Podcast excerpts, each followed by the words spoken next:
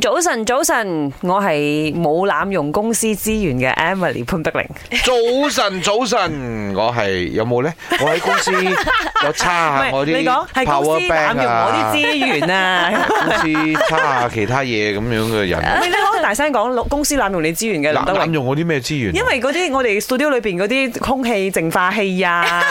指甲鉗啊係啦，全部都係你貢獻嘅。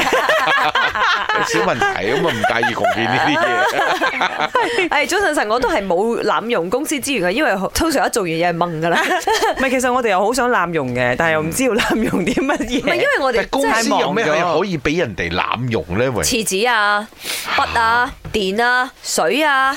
好多嘢嘅喎。哦哦係喎，聽講有啲公司員工攞嘢翻公司叉電話，都話濫用公司資源咁啊。之前好多新聞咁樣嘅叉得你幾多電咧？今真日呢係一題我哋 inspire，好似係喺台灣嘅新聞啊，咁就話到呢個老細就告個員工好嗯 OK 嚴重啊，告佢話成日喺公司攞水翻屋企飲，哦嚇但係水啫喎，係啦，當然啦，最後嗰個老細係敗訴㗎啦，梗係啦，嗯咪因為水都係應該基本措施唔啩係。佢佢可能個老細心諗，你喺公司飲啊冇問題，但係你裝一大支一大支翻屋企就有問題，即係咁樣咯。嗯有咩相干啊？嗯幾多錢喎、陰公裝一年啊，都未到兩蚊啦，我諗。嗱，我唔想講老細算死草嘅，但係咧有時候我哋又要企埋喺唔同嘅立場諗嘢嘛。會唔會有啲老細佢係覺得話，喂，我真係個成本都要控制㗎，啱你一人攞一啲，你一人嚟差啲電，咁我咪好好條數好襟計係喎喎，係喎係喎會唔會咧？睇翻係嗰個公司員工有幾多個都係咁做，啊同埋又驚咯，有時候即係有啲員工咧，佢哋又真係將公司啲廁紙啊、啱啊 A4 紙啊，係啊，偷翻屋企用乜啊，紙乜紙全部攞翻屋企啲筆啊，我後生嘅時候啦，即係喺我喺另外一間公司嘅時候咧，嗯嗰陣時公司咧真係嚴禁